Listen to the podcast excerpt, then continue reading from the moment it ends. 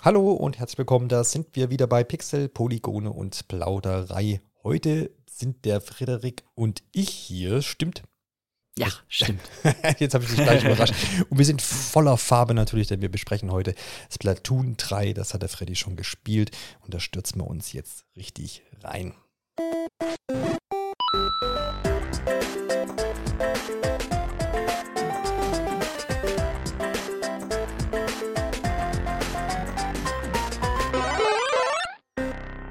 Dein verringertes äh, Reaktionsvermögen führe ich jetzt einfach auf zahlreiche Matches in Splatoon 3 zurück. Äh, hoffe, dass du da, dass du da schneller unterwegs bist. ja, sonst wäre es ein bisschen schwierig. Äh, ja, ja, stimmt schon. Aber es erfordert ja schon Reaktion. Und da sind wir auch schon so ein bisschen gleich bei unserem Einstiegsthema. Äh, dritter Teil schon. Ich, ich, wundere mich irgendwie immer so ein bisschen schon. Ich, es äh, erscheint ja jetzt nun ähm, die nächsten Tage. Jedes Mal ertappe ich mich selber, denke, das ist schon Teil 3. Aber es ist eben tatsächlich so. Wir haben schon 2000 2015 den ersten Teil gehabt, damals noch auf der altehrwürdigen Wii U. Einige von euch müssen das vielleicht jetzt googeln. Was ist ein Josh für ein Gerät? Nein. Und dann ging es schon 2017 weiter, äh, dann auf, auf der Switch mit Teil 2 und jetzt eben 2022 und äh, dann am 9. September. Jetzt habe ich es auch äh, für Nintendo Switch mit Teil 3. Äh, damals bei Teil 2, weiß ich schon immer, war so ein bisschen die Diskussion, so ja, okay, könnte man ja auch irgendwie so als Update gemacht haben, waren aber dann alle eigentlich, glaube ich, relativ äh, zufrieden damit. Da gab es ja dann auch einen Story-Modus. Der Salmon Run wurde da auch mit eingeführt, meine ich mich so zu erinnern. Und eigentlich genau. waren dann auch alle relativ happy. Es gab dann 2018 noch eine Erweiterung, äh, Freddy, ne? Genau, äh, die Octo Expansion, ähm, die als DLC für Splatoon 2 erschien, äh, kostenpflichtig und äh, hauptsächlich eben die Einzelspieler-Story erweitert hat. Ja, hast du dir das damals angeguckt oder beziehungsweise geholt? Hast du sogar getestet äh, und ich weiß es nicht? Nee, tatsächlich nicht. Also das Hauptspiel habe ich gespielt, habe ich auch sehr viel gespielt mhm. von Splatoon 2. Ähm, die Expansion allerdings nicht. Ich meine, da hatte damals bei uns der Marco äh, den Testbericht zugeschrieben. Das kann gut sein. Schaut doch gerne mal vorbei auf nintendo-online.de. Da findet ihr sicherlich auch einen Test zu Splatoon 2 und natürlich jetzt auch zeit, äh, äh, zeitgleich den Test zu Splatoon 3. Aber bleibt gerne erstmal hier dran und hört euch äh, Freddys Eindrücke an. Vielleicht für alle Neuen, die mit Splatoon noch so gar nichts zu tun haben, Frederik, was ist denn eigentlich Splatoon? Wer es noch gar nicht gesehen hat, vielleicht kannst du das wenigstens dann kurz zusammenfassen. Ja, ich glaube, so das Simpelste, wie man es beschreiben kann, ist äh, als Third-Person-Shooter, ähm, indem man statt Kugeln oder Raketen oder sonst was äh, Farbe ähm, versprüht oder schießt. Ja, hauptsächlich geht es dabei darum, dass man eben bestimmte Bereiche mit der Farbe einsprüht, weil man sich innerhalb dieser Farbe, nämlich in Tintenfischform, schneller bewegen kann. Gleichzeitig kann man aber auch natürlich in menschlicher Form rumlaufen. Das haben die Oktolinge so an sich. Oh, die Inklinge natürlich.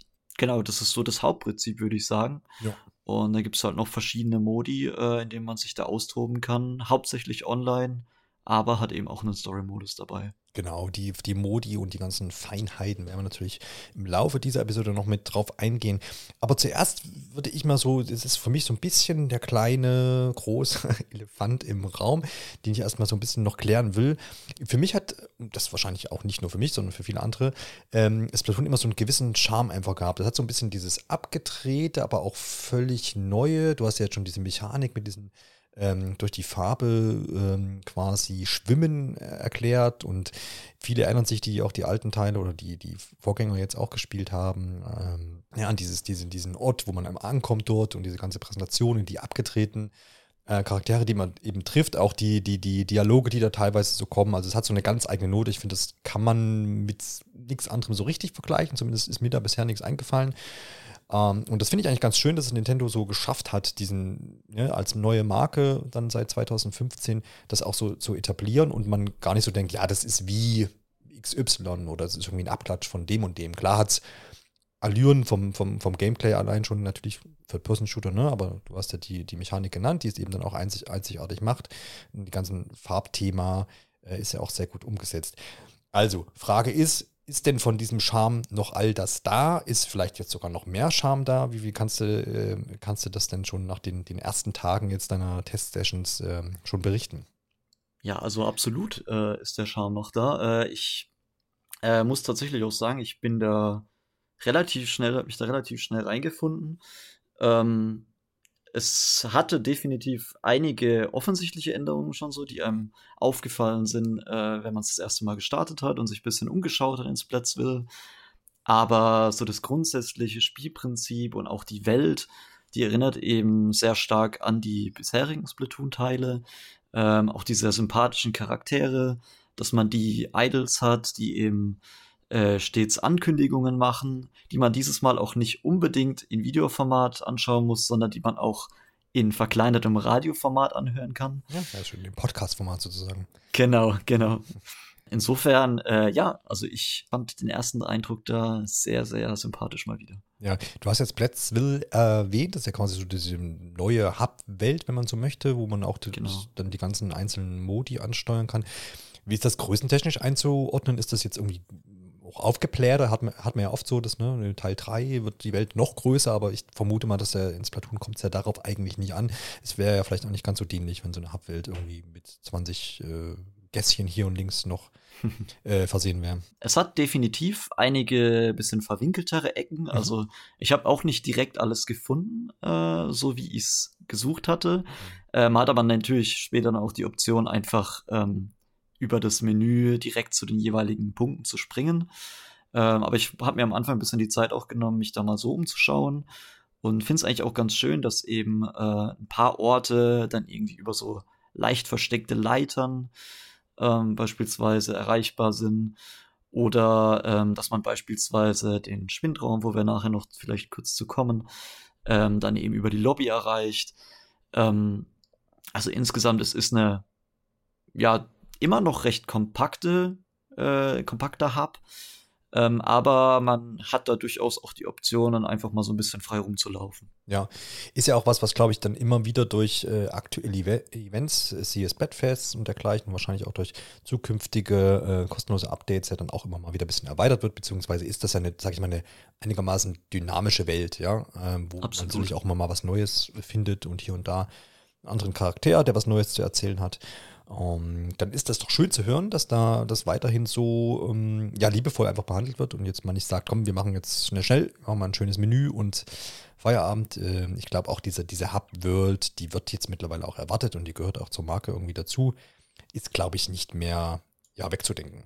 Sehe ich ganz genauso. Zweiter, also erster Elefant ist schon raus, zweiter Elefant direkt hinterher. Mhm. Ich fand immer, das Platoon hat, hat so wirklich dafür gestanden, dass ähm, man da ja eine ja, konstante Bildrate von 60 Bildern pro Sekunde ähm, braucht, ja, weil es ist nun mal ein Third-Person-Shooter oder ist das schon sehr, sehr angenehm, wenn das in dieser, in dieser ähm, Framerate eben auch läuft. Ähm, und ansonsten meine, meine ich mich auch nicht an irgendwelche technischen, größeren, einschneidenden Schwierigkeiten bei den letzten Splatoons äh, zu erinnern. Wie sieht es denn jetzt bei Splatoon 3 aus? Ja, also da kann ich eigentlich äh, ich fast nur Positives äh, verkünden. Also ich hatte in den, sowohl in den Online-Matches, die ich gespielt hatte, als auch im Story-Modus, hatte ich äh, durchweg äh, ruckelfreie 60 FPS. Also das lief wirklich butterweich. Im Hub äh, dagegen, da ist das ein bisschen niedriger. Ich nehme an, das läuft auf 30 FPS. Das ist insbesondere dann auch äh, sichtbar, wenn man sich so ein bisschen die Animation im Hintergrund anschaut äh, dass die nicht mehr ganz so flüssig äh, aussehen wie äh, alles im Vordergrund, direkt in der Nähe von einem selbst. Aber das ist natürlich auch nicht das, wo man jetzt schnelle Reaktionen oder äh, ähnliches braucht. Ähm, insofern, äh, ja, im Spiel selbst läuft alles super. Genau, in einer der auf einer der Maps ist mir noch aufgefallen, da ist auch so ein bisschen im Hintergrund gibt es so ein paar kleinere Animationen im Aalstahl-Metallwerk. Das sieht auch ein bisschen witzig aus, da die Animationen da auch so ein bisschen weniger flüssig sind. Aber das sind eher so Kleinigkeiten, die einem halt auffallen. Sprichst genau. da in dem Fall jetzt von so Hintergrundanimationen wahrscheinlich, ne? Genau, genau. Also nichts, was irgendwie einen Einfluss aufs Gameplay hat, sondern mhm. eher um so ein bisschen ja, das Worldbuilding voranzutreiben, wenn man so will. Ja, ja. Vielleicht genau. ist das vergleichbar mit, ich weiß nicht, hast du das äh, aktuelle Kirby, hast du noch nicht gespielt, ne? Nee. Also jetzt nicht dieses mit den Früchten, der Hauptteil jetzt. Weil da gab es ja auch so im Hintergrund diese, das war dann auch so, glaube ich, so ein bisschen dynamisch. Umso näher du rankamst, umso flüssiger lief es auf einmal und so detailreicher war das auch.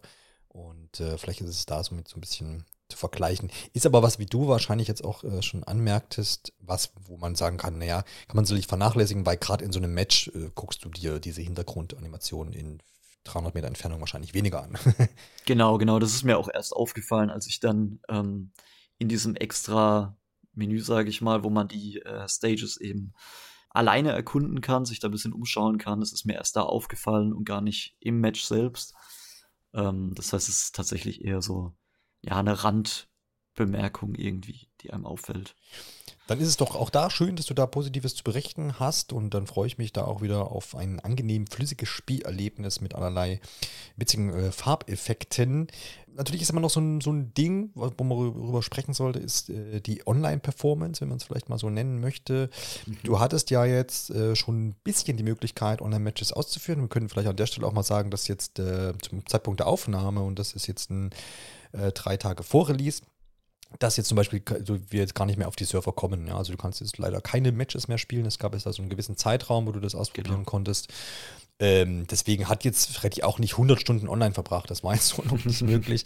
Aber wie sah es denn aus bei den Matches, die du machen konntest? Äh, wie, was für ein Gefühl hast du da gehabt? Also grundsätzlich lief die Action, sage ich mal, äh, innerhalb der Matches äh, sehr gut ab. Also da hatte ich eigentlich gar keine Probleme. Äh, was mir aufgefallen ist, ist, dass es, glaube ich, insgesamt in den Runden, die ich gespielt habe, äh, ich glaube, zwei Disconnects gab, wo zwei Spieler rausgeflogen sind. Da das alles Leute sind, die eben vorab darauf Zugriff haben, würde ich jetzt mal unterstellen, dass die nicht unbedingt mit Absicht rausgeflogen sind. Insofern könnte das durchaus sein, dass das eben wirklich ähm, ja, Disconnects waren.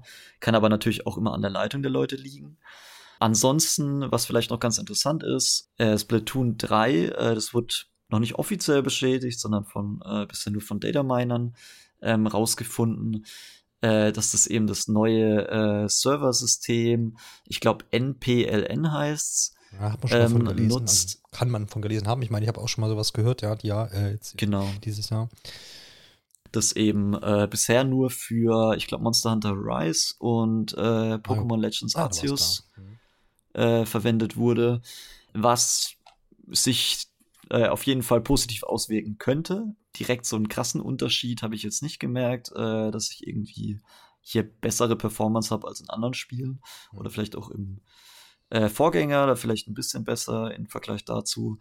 Aber es eben ist eben, und das sollte man dazu sagen, immer noch äh, eine Peer-to-Peer-Verbindung. Ähm, das heißt, die Verbindung wird eben direkt zwischen den Spielern hergestellt. Ähm, insofern kann es halt durchaus sein, dass wenn der Gegner-Gegenspieler irgendwie eine sehr schlechte Leitung hat und nicht eine sehr gute, dass es da durchaus zu ein paar Ungereimheiten kommen kann. Das ist definitiv ein Kritikpunkt auch schon lange gewesen, auch schon in Splatoon 2. Ja, ich hatte jetzt bisher nicht unbedingt Probleme damit, ob sich das irgendwie negativ auswirkt, beziehungsweise inwiefern da das neue Serversystem helfen kann. Da muss man dann eben erstmal auf den offiziellen Release warten. Ja, das absolut. Der Kritikpunkt ist übrigens da nicht immer nur ans Splatoon zu richten, sondern natürlich auch äh, an Nintendo selber, ne? weil die ja kein ja. Spiel irgendwie mit extra äh, ausgerichteten Server betreiben, so äh, wie ich den Überblick habe, also zumindest alles, was aus eigenem Hause kommt.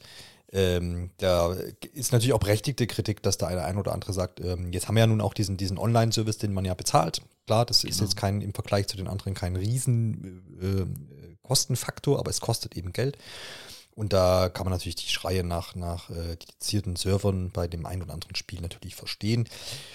Vielleicht wird sich da Nintendo irgendwann mal noch drehen und wandeln, muss man sehen. Und äh, wie gesagt, gucken wir mal an, wie es dann äh, gerade jetzt am Release-Wochenende, wie es dann aussieht. Da wird natürlich viel los sein, ähm, wie sie es denn dann stemmen können.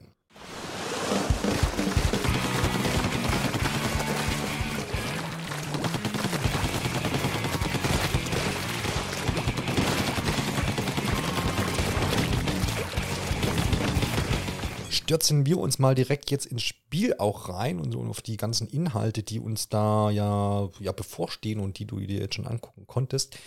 Vielleicht vorher mal noch, äh, gehört auch schon zu den Inhalten, ich will jetzt nicht wieder ganz zurückrudern. Ähm, es gibt ja so ein paar kleine äh, Neuerungen, die man vielleicht jetzt hervorheben kann, hervorheben kann. Klar, es wird es im Laufe unseres Gesprächs immer wieder noch ähm, sicherlich die ein oder andere Neuerung geben, aber es gibt so ein paar Sachen, die man auch im Marketing jetzt vorher natürlich hervorgerufen hat und die man auch genannt hat, so als Alleinstellungsmerkmale. Und die wollen wir doch erstmal besprechen. Was ich ganz cool finde, und da fände ich es interessant, wie du das jetzt ähm, ja, deutest. Ich habe mit Kevin von Nintendo-Connect.de ja in unserem Preview-Podcast äh, zu Splatoon, ja, das haben wir auch schon ein bisschen angeschnitten. Jetzt bin ich gespannt, was du zu diesen neuen Movesets da sagst. Ja, ist vielleicht ein bisschen übertrieben, aber es gibt jedenfalls einen Wandsprung jetzt. Und dann gibt es noch die Tintenfischrolle. Du kannst das gerne nochmal aufdröseln, was beides bedeutet und dann sagen, ob das groß irgendwie äh, auf das Gameplay einen Einfluss hat. Ähm, also beim Wandsprung äh, erstmal, da handelt es sich um einen Move. Wenn man beispielsweise eine Wand hochschwimmt, ähm, dann hat man eben die Möglichkeit am Ende mit so einem, ja, relativ mit Schwung dann eben nach oben zu springen, ähm, so dass man eben nicht nur gerade so auf der Plattform landet, sondern erstmal so ein bisschen in die Höhe schießt. Ist super dafür, um sich einen Überblick zu verschaffen, was gerade so äh, um einen abgeht. Äh, und aber auch, um eben beispielsweise äh, Gegenspieler, die jetzt vielleicht äh, auf einer erhöhten Position äh, sich verschanzt haben, die ein bisschen zu überraschen. Und das zweite ist die Tintenfischrolle. Es ist im Prinzip so eine Gegenbewegung, Schrägstrich Sprung, die ausgelöst wird, indem man den Stick in die gegengesetzte Blickrichtung ähm, drückt und gleichzeitig die Sprungtaste drückt. Und das hat mehrere, ja, mehrere Vorteile. Äh, zum einen mal, dass man eben gegnerische Farbe ausweichen kann. Dann, dass man ähm, sogar ein bisschen auch, glaube ich, reflektieren kann äh, der gegnerischen Tinte.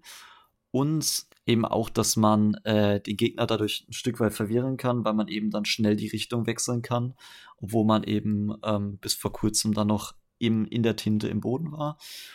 Und äh, genau, ich würde sagen, dass beide Moves eigentlich sich relativ ähnlich aufs Gameplay auswirken, nämlich äh, dahingehend, dass sie das Gameplay noch mal ein Stück weit dynamischer machen, ähm, auch noch mal ein Stück weit taktischer, ähm, weil man eben vor allem auch die äh, Option hat. Ich habe es eben schon mal kurz erwähnt, dass man Gegner eben auch überraschen kann, dass nicht mehr alles so ja vorhersehbar ist, was man machen kann. So ja, da läuft ein Gegner auf mich zu.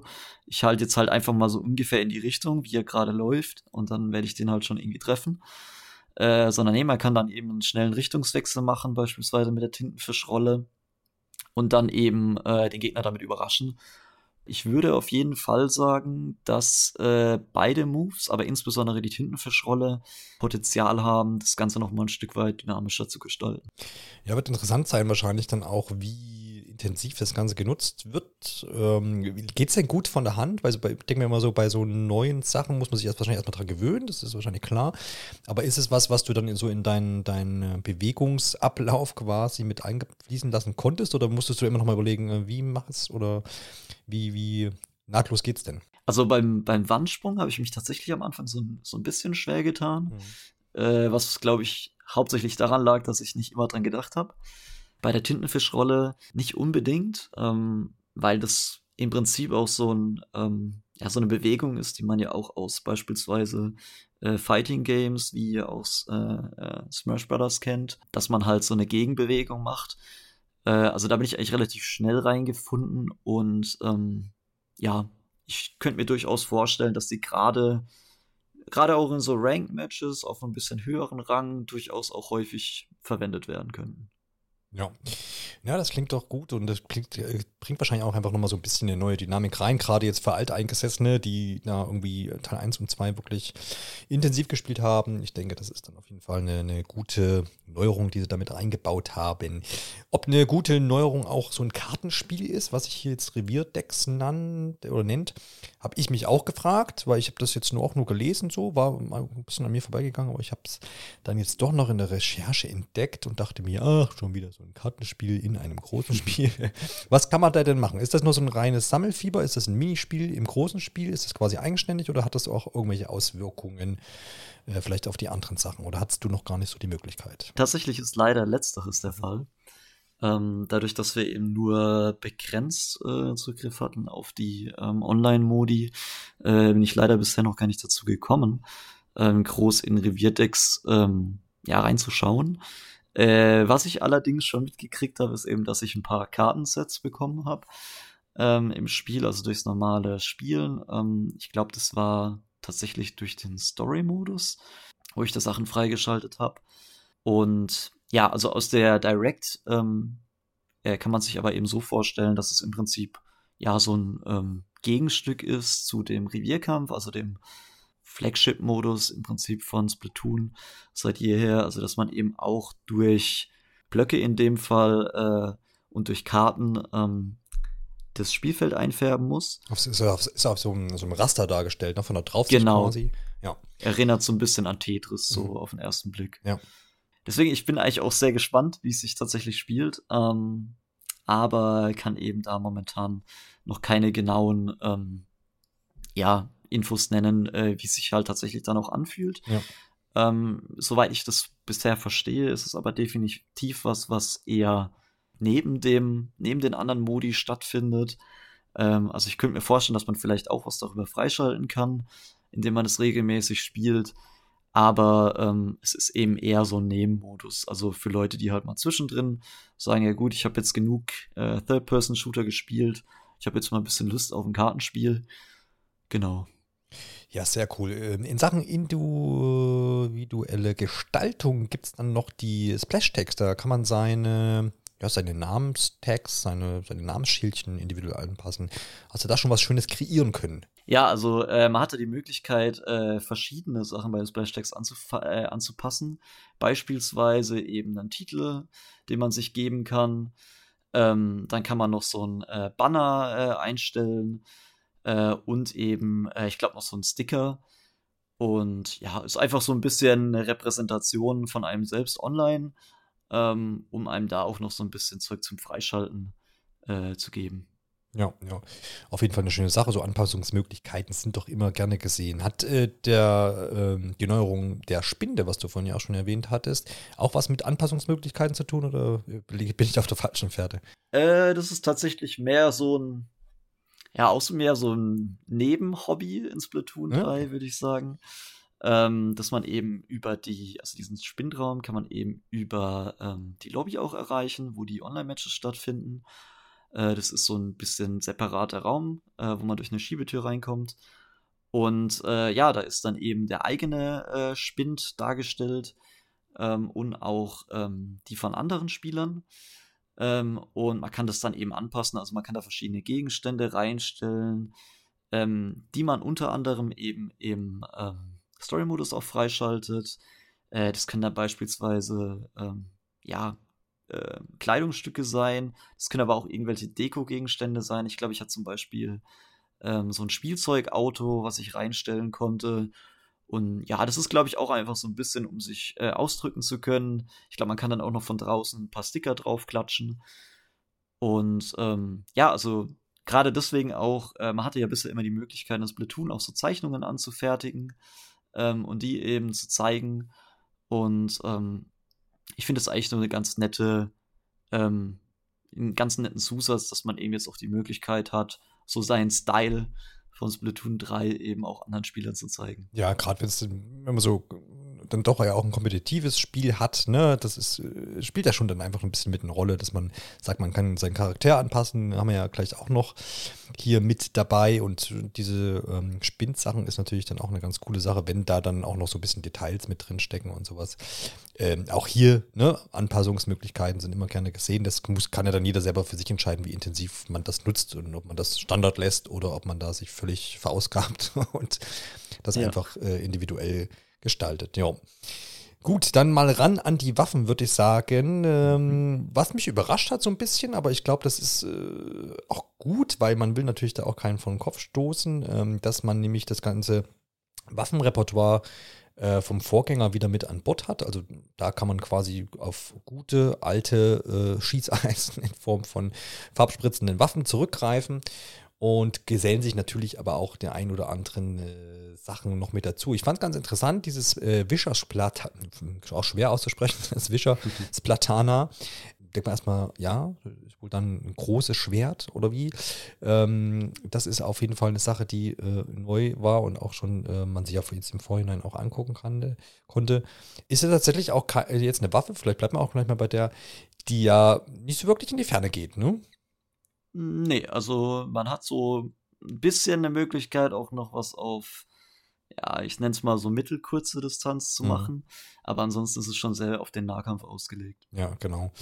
Ähm, schön finde ich auch, und da hat aber der Kevin gesagt in unserem Preview-Talk äh, zum Spiel, dass er noch so ein bisschen Probleme mit hatte. Ist dieses, dieser Dreierbogen, ist das der, der Stringer gewesen oder hat der nochmal einen anderen Namen? Ich überlege gerade. Genau, ich muss nämlich immer englische und deutsche Stringer Namen. oder so. Genau, ja, genau. Ja. Wie bist du denn mit dem Zeug gekommen? Das ist ja letztendlich, ähm, wenn man sich den anguckt, ist schon so wie so, ein, wie so eine Armbrust mit drei. Genau, mit äh, drei Pfeilen eben, drei Farbpfeilen. Mhm. Ähm, und ich muss sagen, der hat sich bei mir äh, ein gutes Stück gemausert, so über die Zeit, die ich jetzt bis Platoon 3 verbracht habe. Mhm. Ähm, so am Anfang war ich durchaus ein bisschen überfordert äh, mit der Waffe. Ähm, das liegt vor allem daran, dass äh, man da relativ viele Optionen hat, wie man schießen kann.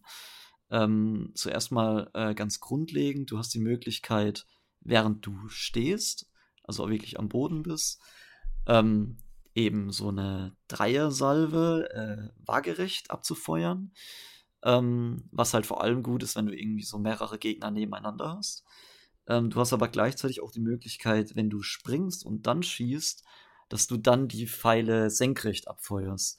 Was halt ähm, hilft, wenn du beispielsweise weißt, okay, du triffst mit den drei Pfeilen zum Beispiel garantiert allen mit allen äh, einen Gegner. Dann ist das halt beispielsweise sehr sinnvoll. Ähm, und du kannst eben beide ähm, auch noch aufladen, äh, beide Attacken. Und wenn du die auflädst, dann bleiben die Pfeile eben auch im Boden stecken. Äh, ich weiß jetzt nicht, ob das nur von der einen speziellen Waffe oder vom generell vom Waffentyp der Fall war. Jedenfalls bleiben die dann stecken und explodieren nach kurzer Zeit, sodass du halt die Möglichkeit hast, beispielsweise auch ähm, Gegner, die sich bewegen und wo du sagst, okay, der ist in anderthalb Sekunden an der Stelle, dass du da dahin schießen kannst und die eben dann trotzdem triffst, ähm, mit ein bisschen Zeitverzögerung. Ja, das klingt doch schon, also ich finde es da schon wieder interessant, dass, dass es da so viele Variation quasi gibt, was du mit dem Ding anstellen kannst. Das äh, zeigt ja mal wieder, dass es dann doch auch einfach breit gefächert ist und dass man sich da ganz schön vertiefen kann. Wollte ich aber auch jetzt nicht unnötig unterbrechen. nee, nee, ich wollte nur noch hinzufügen, mhm. dass äh, ich Star, das ist so ein bisschen, greift schon so ein bisschen vor äh, zu meinen Eindrücken zum Story-Modus, aber dass es eben da beispielsweise auch ein Level gab, wo man eben explizit äh, so ein bisschen die Moves und Tricks äh, von, diesem, von dieser Waffe lernt. Ähm, was mir eben auch sehr dabei geholfen hat, dass ich äh, das erstmal kapiere, was ich denn überhaupt damit für Möglichkeiten habe. Und ich einfach nur denke, ah, okay, jetzt fliegen die Pfeile irgendwie senkrecht und jetzt waagerecht. Das habe ich unterschiedlich gemacht. Ja, aber ist ja ganz gut, wenn man, wenn man da auch was draus mitnehmen kann, dass das nicht so völlig voneinander getrennt ist quasi, sondern dass man auch sagen kann, okay, die und die Level im, im Story-Modus helfen mir vielleicht dann auch meine Mehrspieler-Erfahrung und mein, mein, mein Skill da vielleicht auch einfach ein bisschen zu verbessern oder überhaupt erstmal zu verstehen, aha, das und das macht jenes. Ähm, hat man ja, wenn man sich jetzt gleich in die Matches äh, stürzt, wahrscheinlich dann eben nicht groß das Tutorial für jede einzelne Waffe. Ne? Genau. Ja. ja. Sehr gut. Was gibt es denn auf Waffenseiten noch Neues zu berichten? Äh, einiges, äh, insbesondere bei den Spezialwaffen. Mhm. Ähm, um das nochmal kurz äh, zu erklären für diejenigen, die es vielleicht seit Splatoon 2, was ja jetzt auch schon eine Weile her ist, vergessen haben oder vielleicht das, die Spielereihe gar nicht kennen. Ähm, bei Spezialwaffen handelt es sich im Prinzip um ja extra starke Attacken, ähm, die man auslösen kann, wenn man eine Leiste gefüllt hat. Und die Leiste füllt man eben hauptsächlich dadurch, dass man ähm, das Gebiet färbt in der eigenen Farbe und dann hat man die Möglichkeit, diese Spezialangriffe zu entfesseln. Und ähm, auch hier sind eben wieder die Spezialwaffen aus dem äh, Vorgänger mit dabei, äh, aber es gibt eben auch einige neue. Und dazu gehört beispielsweise ähm, erstmal ganz speziell der Tranktank. Ähm, das kann man sich vorstellen wie so ein ja, Kühlschrank, ähm, wo sich dann jeder Spieler ähm, ein Getränk rausnehmen kann, äh, um damit eben, ähm, äh, ich glaube, es heilt und es ähm, äh, erhöht auch für kurze Zeit die Bewegungsgeschwindigkeit ähm, aller Mitspieler und Mitspielerinnen, die eben sich da so ein Getränk holen. Ähm, dann gibt es noch die Schauerwelle.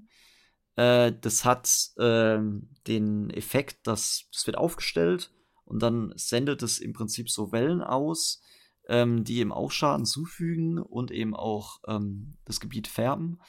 Ähm, und äh, Gegenspieler und Gegenspielerinnen müssen dann eben da drüber hüpfen, über diese Wellen, mhm. um dem Ganzen auszuweichen, was im Eifer des Gefechts natürlich nicht ganz so einfach ist. Ja.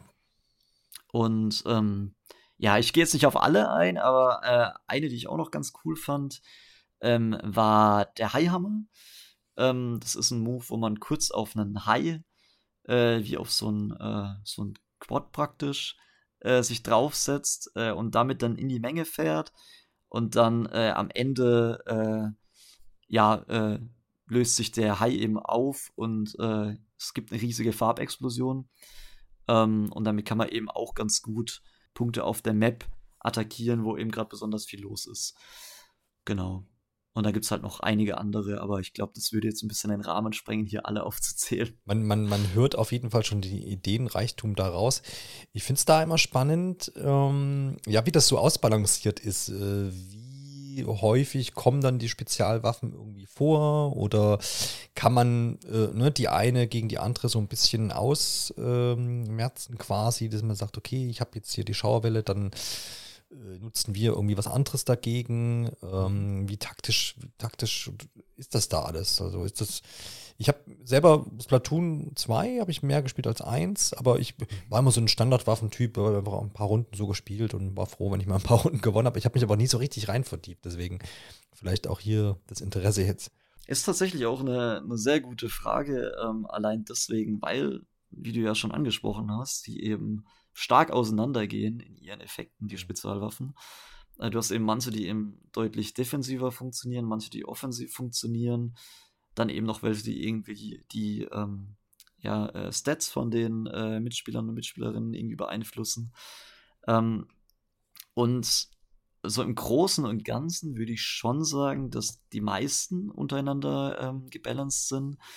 Äh, eine Spezialwaffe habe ich ein bisschen häufiger gesehen online als andere, nämlich ähm, ich glaube, das war der Krabbenpanzer, wenn ich mich richtig erinnere, heißt der. Mhm.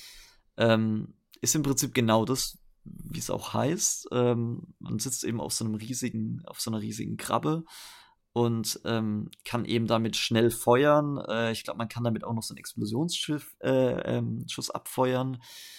Ähm, und man kann auch noch äh, damit nach vorne und hinten kugeln, so ein bisschen. Und ich hatte schon das Gefühl, dass das gegenüber den anderen Waffen ein bisschen, wie man so schön sagt, overpowered ist. Mhm.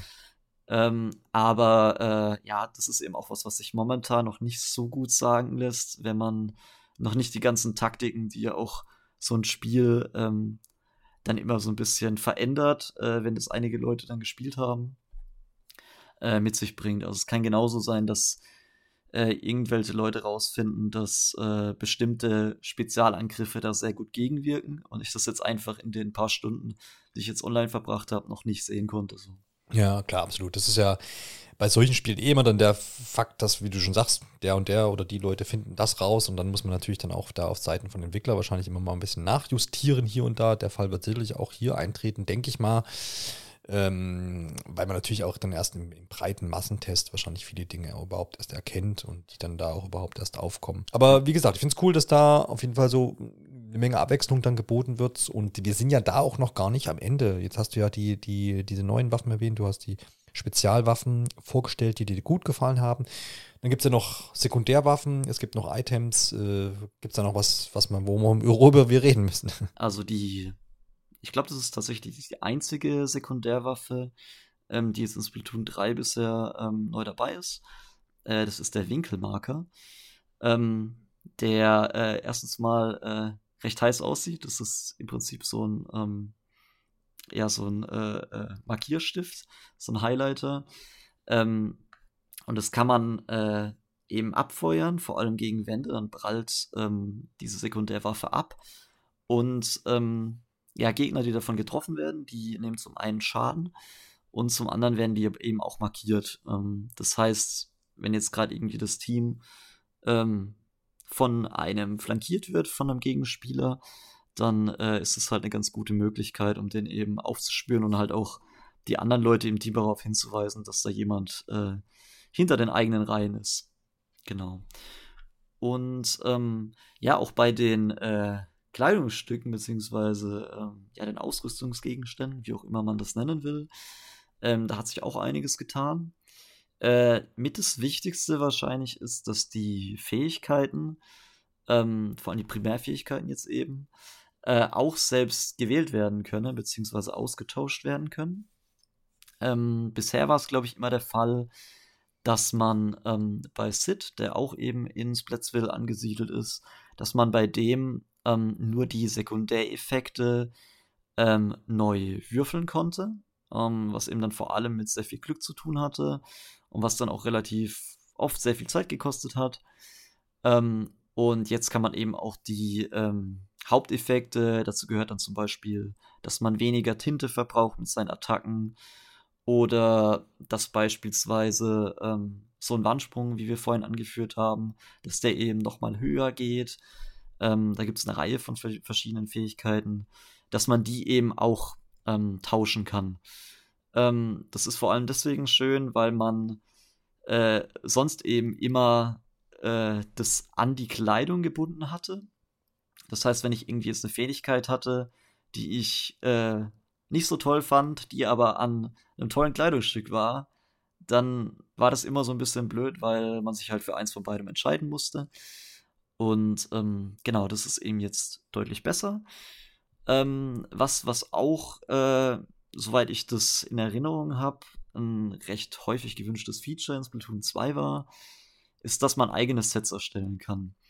Äh, also man hat es ja relativ häufig, außer man macht es jetzt vielleicht, wie du eben gesagt hast, dass man sich so die Standardwaffe nimmt und einfach drauf los ähm, stürmt, äh, hat man eben auch die Möglichkeit, ähm, jetzt, dass man verschiedene Sets anlegt mit verschiedenen ähm, Kleidungsstücken und Waffen und dann eben relativ schnell zwischen denen tauschen kann, ohne eben die ganzen einzelnen Elemente immer anzupassen. Ähm, was das, äh, ja, was im Prinzip so die äh, Wartungszeit in der Lobby, wenn man so will, ähm, dann eben nochmal ein bisschen verkürzt bzw. angenehmer gestaltet. Und man kann jetzt auch äh, die Emotes, ähm, die die Inklinge bei einem Sieg zeigen, kann man auch anpassen. Ähm, ob das jetzt dann äh, so wilde Tänze werden, wie man es irgendwie aus Fortnite oder so kennt, äh, äh, das äh, müssen wir mal noch abwarten, äh, da der Katalog da auch regelmäßig aktualisiert wird. Aber ja, ist definitiv auch was, wo sich die Leute so ein bisschen austoben können, würde ich sagen. Ja, weil du es jetzt gerade erwähnst mit, mit Anpassungsmöglichkeiten hier und da. Und ähm, gibt es denn irgendwo Anzeichen von, äh, dass ich irgendwo Geld ausgeben kann? Reales Geld oder? Nee, oder? Also, hätte man. Ähm, also reales Geld tatsächlich nicht. Nee, hätte man auch schon gehört von wahrscheinlich. Kam genau, jetzt bloß genau. Der Gedanke. Ich glaube, das hätte ja. ein bisschen einen Aufschrei verursacht. ja, ich wollte es nur noch ausgeschlossen haben, auch für mich, vielleicht auch für den einen oder anderen äh, Zuhörenden, ähm, weil ich jetzt gerade dachte irgendwie, ne, bei viele Spiele machen das ja eben, ne, dass du sagst, okay, hier die, die, den Jubel-Move äh, kannst du dir jetzt kaufen oder so. Ja. Es, es ist aber durchaus interessant, da du es gerade ansprichst, mhm ähm, weil dieses, äh, dieses Feature jetzt, dass man eben die Sets erstellen kann, das gab es so theoretisch auch schon in Splatoon 2. Ja. Nur war das eben immer an ein Amiibo gebunden. Ah, okay. Das Ach heißt, so. du musstest eben ein Amiibo ähm, besitzen und konntest dann da praktisch so ein Set dran binden. Ja. Und ähm, insofern ist es natürlich jetzt eine ähm, ja, ganz schöne Bewegung, ganz schöner mhm. Fortschritt, dass man eben das jetzt auch für alle offen, äh, offen macht, die eben ähm, ja kein Amiibo sich gekauft haben. Ja, Stichwort Amiibo. Anscheinend haben sie da jetzt das so ein bisschen entschärft, was die Funktion an, anbelangt. Also da ist halt davon Rede, dass du äh, schnell irgendwie Outfits wechseln kannst. Keine Ahnung, ob das dann wahrscheinlich nicht während des Matches geht, sondern irgendwie, äh, ne, dass du da wahrscheinlich irgendwie genau. ein Outfit drauf speicherst. Und du kannst exklusive Ausrüstung erhalten. Ich glaube, es gibt ja auch neue Amiibo dann, wenn ich das äh, richtig in Erinnerung habe. Ich weiß tatsächlich gar nicht mehr, welche das waren, aber es gibt auf jeden Fall. Ja, ich weiß, dass es, äh, es, es, gibt auf jeden Fall einen blauen, einen gelben und dann irgendwie so ein Fischvieh. ich weiß nicht, ob du das Bild siehst. Ich habe es hier gerade in unser, ähm, wie sagt man so schön, in unser Skript eingefügt. Ich weiß nicht, ob das schon live bei dir erschienen ist. Zumindest ist das das ah, Bild von, der, von der Website. Ähm, ah, okay. Ja. Ähm, nee, dann ist es tatsächlich, äh, sind es im Prinzip einfach zwei Inklinge, die eben äh, ja, die Spielercharakter im Prinzip sind. Ähm, und der kleine Salmonide, ähm, was äh, ja, im Prinzip kann man schon auch so ein äh, Begleitcharakter in der, im Story-Modus von Splatoon 3 ist. Ah ja, sehr gut. Genau. Ja, aber auf jeden Fall schön, dass da auch wieder neue Figürchen geben wird. Äh, ich habe immer das Gefühl, das ist so ein bisschen, also klar, der große Hype ist dann natürlich abgeflacht, dass irgendwie ständig man jetzt um zu jedem Spiel da jetzt neue Figuren raushaut. Aber ich finde, die sehen immer ganz schick aus. Auch die drei jetzt ähm, sind wirklich ganz. Absolut, sehr, sehr farbenfroh. Ja, also, ja. Äh, scheint sich definitiv äh, irgendwie sehr äh, passend zu den äh, zu der Optik auch äh, ja, einzulassen. Ja, das, das definitiv. Einlassen kann man sich vermutlich auch auf die, lass mich überlegen, zwölf Arenen, die es dann diesmal gibt, Stages, Maps, wie auch immer man sie schimpfen möchte. Ähm, setzt sich zusammen aus, ich sage und schreibe sogar fünf neuen. Äh, dann haben wir drei aus dem Erstlingswerk und vier aus Platoon 2. Ähm, da ist ja dann, hat man ja eigentlich ganz gutes Potpourri so zusammengestellt, zumindest für mich jetzt, ne, denke ich, ist, mhm. ist, doch eine ganz gute Mischung.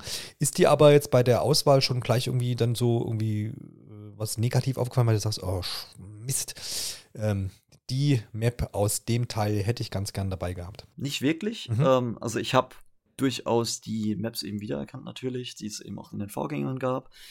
Aber da war jetzt keine irgendwie dabei, wo ich gesagt habe, oh nee, die nicht oder irgendwie die Map hätte ich sehr gerne drin gehabt, aber die, ja, die Vorgänger sind jetzt auch schon ein bisschen wieder her. Insofern, ich glaube, wenn man direkt davor die anderen zwei Teile gespielt hat, dann hat man da vielleicht noch eher so ein paar Favoriten, die man mhm. vielleicht vermisst. Ähm, es kommen aber ja auch nochmal neue, also das wurde auch schon angekündigt, dass es eben äh, kostenlose Updates geben wird, wo Maps nachgereicht werden. Aber äh, jetzt eben erstmal die zwölf hier. Ja, sehr gut. Ich muss gerade so ein bisschen schmunzeln über den Namen Störwerft. da hat man sich auch in der deutschen Übersetzung dann doch hier und da was einfallen lassen. Nicht verkehrt. Ja, dann würde ich sagen, stützen wir uns einfach auch mal auf die fünf neuen oder zumindest vielleicht ein, zwei, drei Highlights aus diesen. Ist es denn alles gut gelungen oder sagst du, naja, die eine ist dann schon cooler oder hat dich wirklich beeindruckt? Vielleicht auch äh, von der Präsentation her oder einfach auch vom, vom gesamten Aufbau, weil es vielleicht gute Möglichkeiten bietet? Also ich habe, ich glaube, wahrscheinlich so circa zehn verschiedene Maps gespielt. Jetzt habe tatsächlich nicht alle gespielt. Ja. Aber äh, welche von den neuen, an die ich mich auf jeden Fall erinnere, sind der Schnapperchen-Bazar und die Streifenaalstraße. Mhm. Ähm, und auch das Aalstahl-Metallwerk. Ähm, und die haben mir auf jeden Fall Spaß gemacht. Die sind, also die unterscheiden sich offensichtlich zunächst mal ähm, optisch. Also beim Metallwerk, da hat man dann natürlich mehr so diese industrielle Komponente ähm, im Vordergrund. Ähm, die Streifenaalstraße ist auch gameplay-technisch äh, interessant, weil man relativ viel ähm, Brücken hat, beziehungsweise so äh, ja, Unterführungen, ähm, so dass man immer so ein bisschen gucken muss, ja, wer ist gerade über einem, wer ist unter einem. Ähm, und genau, der Stapperchenbazar ähm, ist tatsächlich äh, die Map, glaube ich, die mir optisch mit am besten gefallen hat äh, spielt tatsächlich halt ähm, ja einfach bei so einem an so einem Marktplatz ähm, und äh, ja hat eben so die typischen Elemente trotzdem drin, würde ich mal sagen. So ein paar Erhöhungen, ähm, eben ein paar Gitter, durch die man ja in äh, Tintenfischform durchflutschen kann. Ähm, und genau, ich glaube auch, dass, äh, ich meine, das war auch der Schnapperchen Bazar, wo man beispielsweise auch diese Schwämme hat, die man dann ähm, äh, aufblasen kann mit der Farbe, äh, sodass man dann nach oben schwimmen kann. Genau, aber größtenteils würde ich trotzdem sagen, dass die Unterschiede nach wie vor vor allem optisch sind zwischen den Maps. Das klingt doch auf jeden Fall interessant. Ich gucke gerade so über diese ganzen Bildchen drüber und mir kommt gar nicht mehr so viel bekannt vor. Es ist, einfach schon dann doch auch lange her. Splatoon 2 ist so, so, war relativ zu Anfang wie Juni. Was habe ich vorhin gesagt? 2000? 17, 18? 2017. Ja, genau. Da ist ich glaube im Juli. Genau, ja, da ist ja die, die Switch erschienen und da habe ich wahrscheinlich viel Zeit zugebracht und seitdem alles vergessen. Naja, ähm, wie ist das denn in den Mehrspieler-Modi, wenn ich mich da irgendwo reinstütze? Ich habe so dunkel in Erinnerung, dass man die Maps nicht immer auswählen könnte. Also ist jetzt nicht irgendwie wie beim Mario Kart, glaube ich, gewesen, wo du sagst, hey, wir nehmen alle die oder wir stimmen jetzt lustig ab oder sowas. Wie ist das System denn hier gestaltet? Ist tatsächlich so, dass die Maps weiterhin rotieren. Mhm. Ähm, das ist ja was, was in den Vorgängen auch nicht immer so gut ankam. Ja. Ähm, weil, naja, man hat eben die zwölf Maps und wenn jetzt gerade irgendwie zwei Maps in der Rotation sind, die man nicht unbedingt so gerne spielt, dann ja, überlegt man sich dann halt vielleicht eher mal äh, auszusetzen. Ich glaube, es sind wieder ähm, zwei Stunden äh, Zeiträume, in denen die wechseln. Und es wird dann, äh, wie eben erwähnt, äh, immer über ähm, den Splatcast, glaube ich, heißt es, angekündigt. Mhm.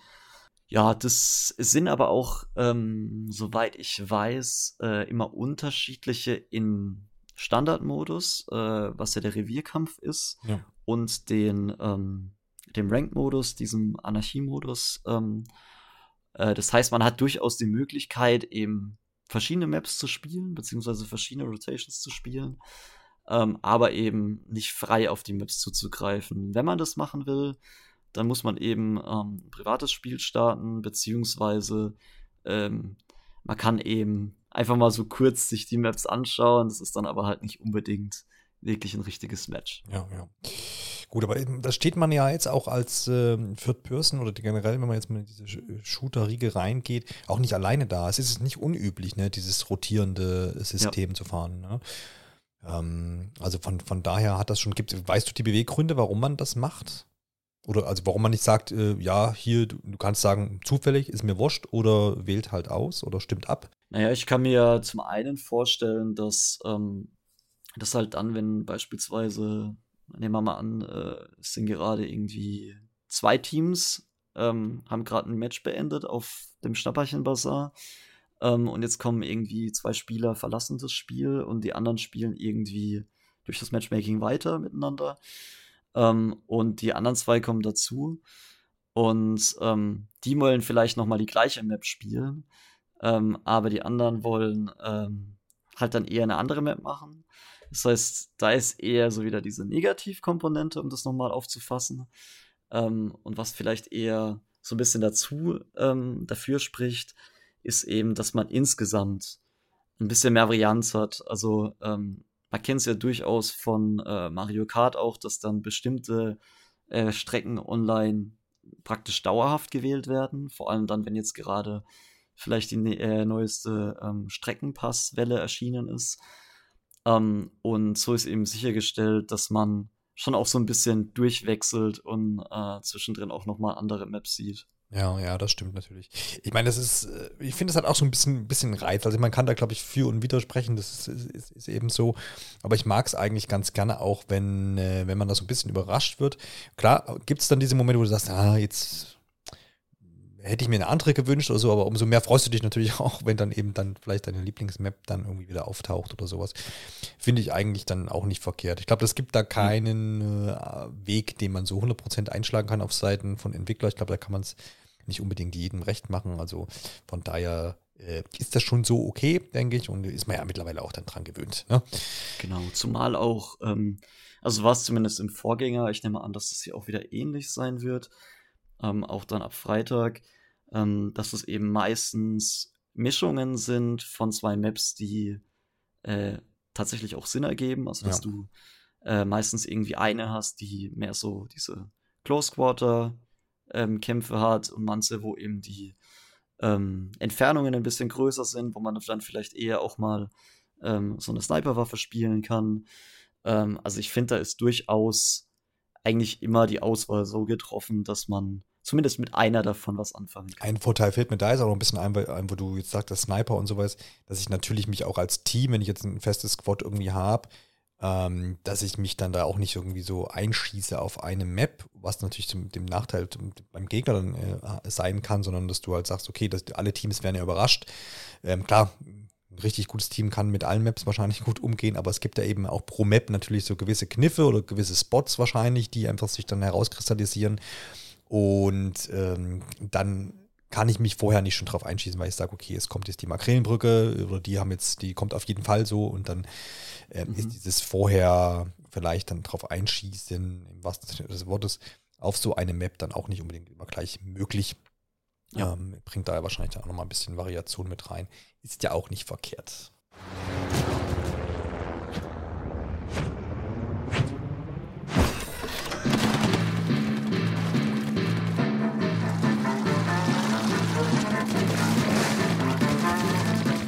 Kommen wir zu den Moody und die sind ja fast genauso zahlreich wie die Arenen, möchte man meinen. Ähm, klar, bei so einem Online-Spiel soll es eine ordentliche Auswahl geben und ich finde, die, das hat spätestens bei Splatoon 2 fand ich das schon immer sehr angenehm, wie viele Möglichkeiten da schon gab. Es ist ja auch schon angekündigt, dass ähm, sowohl Arenen als auch ähm, Modi sicherlich hier da mal hinzukommen. Arenen wahrscheinlich schneller als Modi, würde ich jetzt mal behaupten. Aber äh, für gratis, muss man auch nochmal betonen, ähm, Updates ist da ja schon gesorgt. DLC können wir vielleicht später nochmal ansprechen. Also, erst zu den Modi. Du hast ja schon erwähnt, den klassischen Revierkampf ist natürlich auch wieder mit dabei. Ne? Also möglichst viele Flächen einfärben. Du unterbrichst mich dann einfach jetzt, wenn du, wenn du sagst, halt, stopp, da gibt es aber noch was Neues zu erwähnen. Ähm, genau, die Herrschaft ist so das, das wo, wo, man sagt, okay, es geht einfach um dieses Zonen verteidigen und erobern. Das kennt man auch aus vielen zahlreichen Shootern. Wie viel, um wie viele Zonen handelt es denn sich hier immer? Ist das immer eine Gegnerzone, eine äh, eigenes Teamzone oder sind das ähm, drei Zonen, zu denen ich dann quasi immer flitz und die nacheinander? Also meistens ähm, ist das tatsächlich eine Zone, mhm. Ähm, die dann eben äh, relativ mittig ist, mhm. ähm, sodass man eben dann halt so einen zentralen Punkt eigentlich schon hat, ähm, wo man dann äh, den eben alle anvisieren. Ja, okay. Und genau. Ja. Sehr gut. Das Turmkommando, das gab es auch schon in Splatoon 2, meine ich mich zu erinnern. Ähm, da muss man so einen Turm in die gegnerische Basis reinschieben. Das kannst du vielleicht mal ganz kurz erklären, wie das funktioniert. Schiebt man den, indem man schiebt, oder schiebt man ihn, indem man ihn beschießt, oder wie funktioniert das? Ähm, den äh, schiebt man tatsächlich, indem man den einfärbt. Mhm. Ich weiß gar nicht, ob das äh, Pflicht ist, dass man sich auf ihm befindet. Jedenfalls ist das so eine beliebte Taktik zumindest, ja, dass man das sich auf dem befindet währenddessen, um ihn natürlich auch zu verteidigen. Dann äh, kann man sich vorstellen, man hat dann halt eine bestimmte Strecke, die dieser Turm entlang geht. Und äh, das Team, das eben am Ende ähm, ja am weitesten es geschafft hat, äh, das gewinnt dann, beziehungsweise wenn es dann halt in der gegnerischen Basis ist. Ja, sehr gut. Operation Goldfisch, ist das vergleichbar mit Capture the Flag oder gibt es da nur einen, eine, eine Goldfischkanone, die hier immer irgendwie hin und her tragen muss? Oder gibt es da jeweils zwei, also jeweils eine für pro Team? Äh, da gibt es tatsächlich eine Goldfischkanone. Okay. Ähm, das ist gleichzeitig ein beliebtes und äh, zumindest bei mir auch ein bisschen verhasstes Item, weil man nämlich äh, ja mit dieser Goldfischkanone kann man halt einen ziemlich starken äh, Angriff entfesseln, ähm, der einem auch gerne mal ähm, ja so den einen oder anderen Gegner äh, dann eliminiert. Mhm. Ähm, allerdings ist man mit dieser Goldfischkanone aber auch dermaßen langsam, dass man eben sehr auf sein Team angewiesen ist, dass die einem so ein bisschen den Weg frei machen. Ja, du hast es ja eben schon mal erwähnt, das ist, also das, ja, die Siegbedingung ist letztendlich ähnlich wie bei Turmkommando, mhm. dass man eben auch die Goldfischkanone in die ähm, andere Basis halt bringen muss. Dann geht schon weiter mit den Muscheln, nämlich im, jetzt habe ich gleich Muschelchaos, genau, das war ich, war's, das Muschelchaos. Was verbirgt sich denn dahinter? Ist tatsächlich relativ äh, schnell erklärt. Man hat eben diese verschiedenen Muscheln, die auf dem, ja, auf dem Spielfeld verteilt sind. Ich glaube, es sind immer 30 ähm, und muss eben einfach versuchen, möglichst viele davon zu sammeln.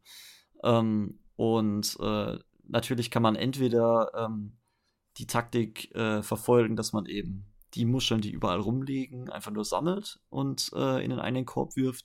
Oder man kann eben auch darauf gehen, dass man gegnerische Spieler und Spielerinnen angreift und denen halt ihre Muscheln abluchst. Ja, ja, okay. Das klingt doch auf jeden Fall ganz interessant. Ist aber wahrscheinlich, ich weiß nicht, ist das beliebt? Weißt du das? ähm, es kam ja äh, tatsächlich als letzter Modus ja, dazu. Ja. Ähm, in Splatoon 2. Ähm, äh, also persönlich ist es, finde ich, so mal was Neues, was ich mhm. gern so zwischendrin spiele, aber äh, jetzt nicht unbedingt mein Lieblingsmodus. So generell glaube ich in der Community, ich würde fast schätzen, dass vor allem Herrschaft sehr, sehr gut ankommt, weil es halt so ein klassischer Modus ist. Ja.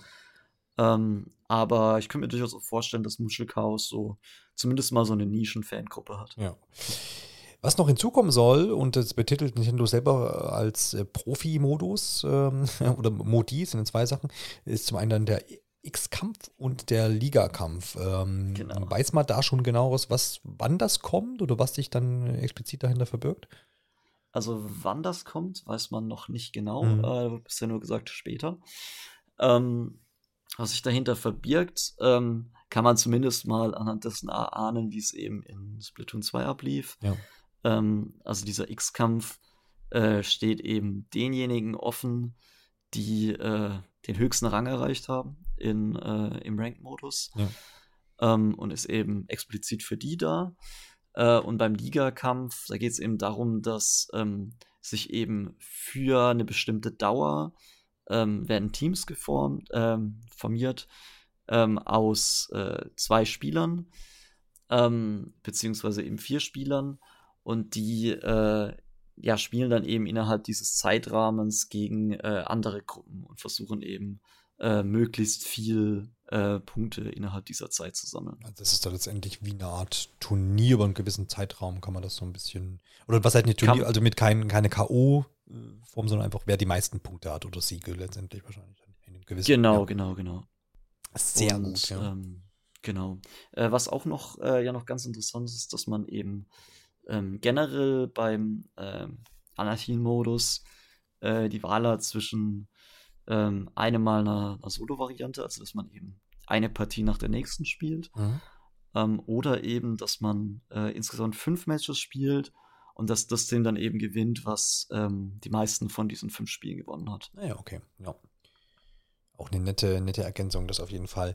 Ähm, ja. Alles in allem, das wurde ja jetzt schon in diesem äh, Probe-Splatfest, äh, was vor ein paar Tagen stattgefunden hat, auch nochmal deutlich, haben auch viele gelobt, oder es wurde zumindest immer oft hervorgerufen, dass diese Lobby, in der du dich befindest, bevor jetzt das Match auch losgeht oder ähm, du dich da quasi organisierst, auch neu gestaltet ist. Ne? Vielleicht kannst du da nochmal deine Eindrücke wiedergeben, was da so geht. Also das, was als erstes, sage ich mal, auffällt, wenn man da ist, ist, dass man so ein bisschen diesen Übungsbereich direkt da drin hat. Mhm. Ähm, das ist schon mal ganz schön, wenn man einfach sich so ein bisschen die Zeit vertreiben will, auch zwischen den Runden. Auch wenn man die Möglichkeit hat, nach einer Runde zu sagen, okay, ich möchte in der Konfiguration weiterspielen. Ähm, dann hat man eben die Zeit, während man auf einen, wenn man, während man auf ein Match wartet, dass man das sich ein bisschen austobt auf diesem Übungsgelände.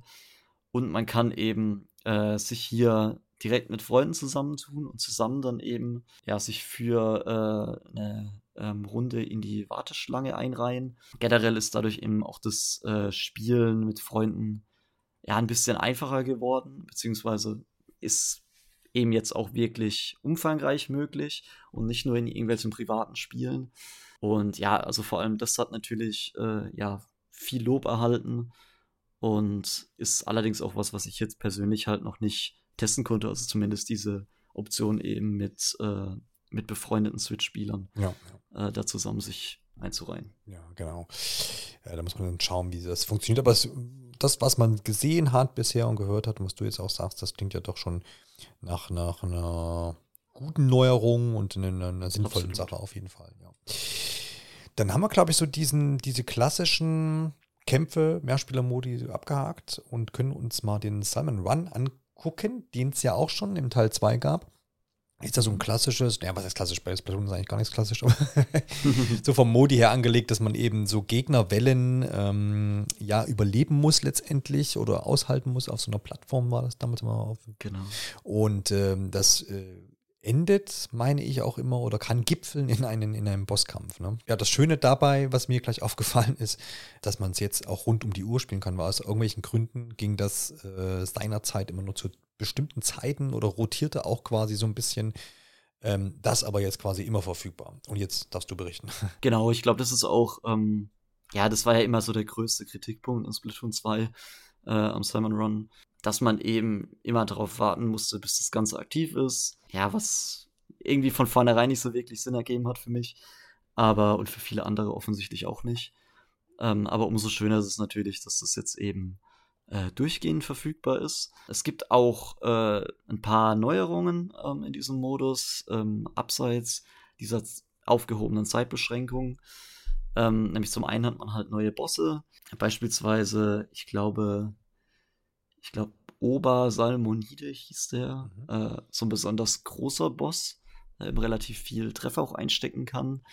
Ja, es gibt relativ, ich glaube, von den neuen habe ich glaube ich, sonst gar keinen gesehen.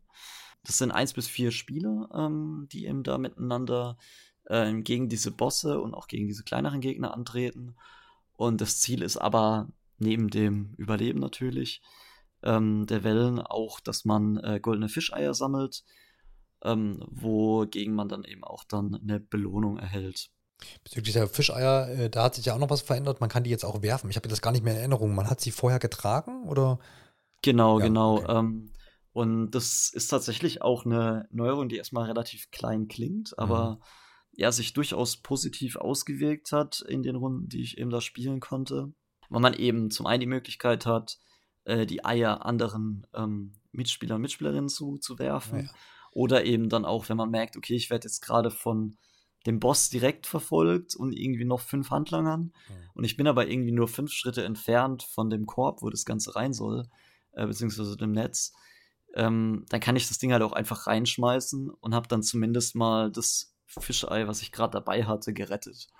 Ja, klar. Ähm, ja. Was eben dann auch dabei hilft, dass man irgendwie frustrierende Momente mhm äh, reduziert. Ja, das macht es auf jeden Fall da auch wahrscheinlich auch noch mal ein bisschen dynamischer, wenn man da auch mhm. einfach ein bisschen das, diesen Move jetzt da noch mit äh, ausführen kann. Äh, wie, wie sehr magst du den Modus so? Ist das was, wo du sagst, das ist nochmal so ein, so, ein, so ein Ding, was du jetzt auch nicht mehr missen möchtest? Wie viel Spaß bringt das dann so auch im Koop? Ähm, oder bist du dann doch eher bei, bei diesem klassischen Mehrspieler-Modi? Also mir hat das sehr viel Spaß gemacht, also mhm. obwohl ich hier jetzt mit, ähm, mit fremden ähm, Leuten gespielt habe. Was unter anderem auch daran liegt, dass man eben äh, sein Loadout in jeder Welle neu zugeordnet kriegt oder zugeteilt kriegt. Ähm, das heißt, man muss so eben auch immer sich ein bisschen dran anpassen und kann eben nicht einfach immer sein Sto äh, Standard-Loadout verwenden, äh, mit dem man sich irgendwie besonders wohl fühlt und besonders sicher fühlt. Mhm und ähm, was ich vor allem halt auch in dem Modus cool finde, ist, dass es wirklich auch gerade bei den Bossen ein paar Exemplare gibt, wo man deutlich merkt, dass die darauf angelegt sind, dass man die zusammen besiegt und eben nicht einfach jeder so sein Ding macht und ja, halt nur versucht, die mei meisten Fischeier zu sammeln.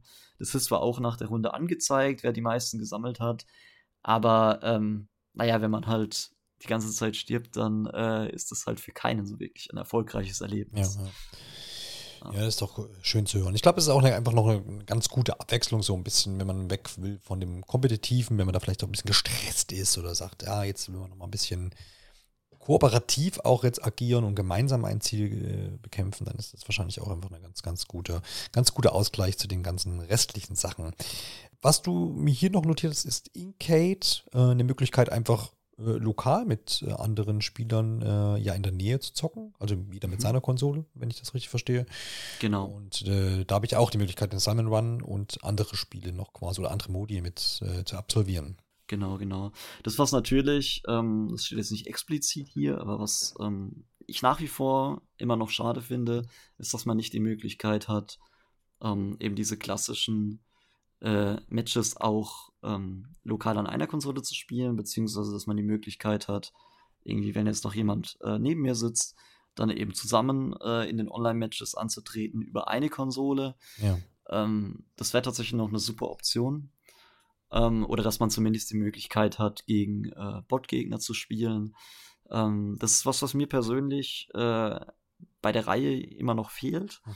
Ähm, ich glaube, bei Splatoon, dem ursprünglichen, gab es mal ähm, einen äh, Splitscreen-Modus, wo man, mhm. beziehungsweise einen lokalen Modus, wo man ähm, äh, Ballons zerschießen musste. Und, ja, stimmt, ja. Ähm, ich glaube, der eine hat dann auf dem, ja, auf dem Tablet gespielt und der andere am TV. Genau, aber jedenfalls äh, irgendwas, was eben nicht online ist, das wäre noch ganz schön gerade deswegen, weil man ja eben, wenn man unterwegs ist, nicht äh, unbedingt äh, dann auch das Internet dabei hat, äh, nicht unbedingt den Zugriff darauf hat. Und genau, das wäre noch so ein Wunsch, falls es denn mal irgendwann noch ein Splatoon 4 geben sollte. Ja, also das heißt auch, das ist aber gut, dass du das nochmal sagst, also das heißt auch, ich kann jetzt die ganzen Online-Matches kann ich jetzt nicht ähm, zu zweit an einer Konsole, das hast du gesagt, ne? Das, das geht also nicht. Wie man es bei Mario Kart nee, Also zumindest habe ich dazu keine Option gesehen. Ja, ja, ja. Okay, ja, gut. Ja, aber das wäre natürlich wirklich eine, eine, eine, schöne Ergänzung für alle Leute, die auch gerne mal zu Hause da irgendwie ähm, dann mit mehreren was bestreiten wollen. Wäre das ist so eine Lücke, die man, glaube ich, noch schließen kann. Da hast du recht. Dann vielleicht bei Teil 4 oder bei einem der zukünftigen Updates. Wer weiß das schon? Äh, alles genau. ist ja möglich. Über die Revierdecks haben wir ja schon gesprochen. Das zählt natürlich auch zu den Modi, haben wir aber ja vorhin schon letztendlich abgehakt. Und äh, beim Splatfest ist ja noch die wesentliche Änderung, beziehungsweise ähm, bevor wir da jetzt schon wieder drauf eingehen, das Splatfest, ähm, da auch mal kurz erklärt. Es war seinerzeit immer so, dass du äh, ja zwei Optionen hattest. Also Nintendo hat irgendwie gesagt, nächstes Wochenende ist Splatfest. hat das mitgeteilt in, in, in dem Spiel und auch über Social Media. Und dann hieß es zum Beispiel Ketchup gegen Mayo oder Pommes gegen Bratwurst oder wie auch immer. Also waren meistens so relativ, ähm, ja, wie soll man sagen, ähm, belanglose ja. Themen, sag ich mal. Also man hat's genau, wo man sich jetzt nicht direkt äh, genau. bekriegen würde normalerweise, aber Richtig. eben ins Platoon das Ganze austragen genau, kann. Ja, äh, genau. Und diese, diese, diese, ähm, man hat sich dann eben für ein Team entschieden, ja, und sagt, man ist jetzt für Team Ketchup und rattert dann das ganze Wochenende die Matches da durch. Und am Ende hat halt dann äh, die, der Ketchup gewonnen, wenn es die meisten Matches gewonnen hat. Oder die Farbe rot verteilt hat, wahrscheinlich am meisten. Und, äh, oder eben dann Mayonnaise. Äh, ähm, jetzt ist es auf drei Varianten quasi erweitert worden. Also das heißt, es kann jetzt noch Ketchup, Barbecue-Soße und Mayonnaise zusammenkommen oder irgendwie sowas. Ähm, Senf war ja wahrscheinlich am naheliegendsten. Oder eben Schere, Steinpapier. Genau, Schere, Steinpapier. Genau. Wie es jetzt. Ich habe da schon mit, mit Kevin in dem letzten Cast darüber gesprochen. Wir hatten dann schon, ich hatte mir, achso, genau, Tic-Tac-Toe war mir noch eingefallen. Aber ich hab, war, bezog es auf die, auf die Mädchenband, hat man, glaube ich, in den 90ern gesagt. Wer die noch kennt. Aber ist, ist dir noch was spontan eingefallen? So, wo du sagst, ja, so Trios. Ich habe dann gesagt, ja, Trios, Trio-Sachen gibt es schon viele, glaube ich, wenn man da mal länger, länger drüber nachdenkt. Ich habe es aber nicht nochmal getan seither. ich weiß nicht, hast du gleich so ein. So wahrscheinlich gibt Wahrscheinlich gibt es noch sowas, so Messer, Gabel, Löffel, würde mir noch einfallen, ja. spontan. ja, äh. ja, ich, ja mir fällt jetzt leider auch nichts ein. Also zumindest nichts Neues, was ich nicht schon im letzten Cast gesagt hätte. Will den Witz aber auch jetzt nicht nochmal bringen. Alle, die meinen Witz äh, hierzu hören wollen, können nochmal in die Preview-Episode reinhören, äh, wenn ihr auch noch die Eindrücke von Kevin hören wollt zu seinen äh, Vorab-Anspieltermin dort. Ähm, ja, das Splatfest. Also ich glaube, äh, wenn wir da vielleicht mal kurz bleiben, ist ja auch eine, eine Institution mittlerweile, die es bei Splatoon gibt. Wurde ja dann abgestellt in Splatoon 2, also gibt es jetzt keine aktuellen mehr oder gab es zuletzt dann auch keine aktuellen äh, Sachen. Müssen wir dann sehen, ich glaube, die Supportzeit von Splatoon ist sowieso auf zwei Jahre angesetzt, also was Inhalte anbelangt. Das schließt jetzt, glaube ich, nicht aus, dass genau. man in, im, im, dritten Jahr vielleicht noch Splatfeste abhält. Äh, ich glaube, das guckt man sich immer an, wie, wie ähm, ja, wie die Beteiligung einfach ist und wie, wie die Nutzer dann noch jetzt drauf anspringen und vielleicht auch, ob dann die Ideen mal ausgegangen sind. Ähm, ist das was, wo du sagst, das hat dich immer wieder gebracht, äh, Splatoon auch zu spielen? Oder hast du das immer so ein bisschen vielleicht belächelt, sagst, ja, ich spiele lieber mein Kram, nehme jetzt da nicht unbedingt teil. Äh, wo, in welchem Lager bist du da? Ähm, also ich, ich finde die Idee halt eigentlich sehr cool. Mhm. Aber ich war dann nie so, dass ich ähm, gesagt habe, ja, ich gebe jetzt innerhalb dieses Zeitraums alles, damit meine Wahl gewinnt, ja. ähm, weil das ja natürlich halt, ich glaube, das äh, in dem Fall war es ja jetzt so, dass es, glaube ich, von 10 Uhr bis 10 Uhr stattgefunden hat. Mhm. Ähm, ich weiß gar nicht, ob es in den anderen Teilen teilweise auch über ein Wochenende sogar ging. Ähm, ich meine, aber ja. man hat halt ja immer einen relativ kompakten Zeitraum. Mhm. Und äh, ja, also ich bin da ganz entspannt reingegangen. Ich habe gern mal so die eine oder andere Runde mitgespielt und habe mich dann durchaus auch gefreut, wenn ich gesehen habe im Nachhinein, dass mein Team gewonnen hat. Aber das war jetzt nicht so, ja, ein persönliches Ziel, irgendwie mein Team da auf den ersten Platz zu bringen. Ja, klar, natürlich ähm, da auch mit der Sache an sich zu tun, dass nämlich die Themen da jetzt immer nicht so ernst sind. Es ist ja, ne, man fängt da jetzt nicht an, irgendwie ernstere Sachen irgendwie die Videos zu spiegeln. Finde ich auch gut so. Äh, ich habe immer mal überlegt, ob es irgendwie, ob es User Splatfests, das irgendwie cool wäre, dass du halt sagst, du kannst irgendwie unter Freunden dir so, so Themen vielleicht irgendwie zurechtlegen oder sowas, keine Ahnung. Oder zumindest immer so aus cool. dem Baukasten irgendwie was nehmen kann, weiß ich nicht. Mhm. Ob, das, ob das noch möglich wäre. Aber da ist wahrscheinlich, ist man wahrscheinlich auch einfach vorsichtig und ne, das kann ja vielleicht auch wieder schnell ausgenutzt werden. Und dann entstehen da äh, Rivalitäten, die man vielleicht so auf Nintendo-Konsolen vielleicht nicht, nicht sehen will, jetzt von Nintendos Seite natürlich. Ähm, ja.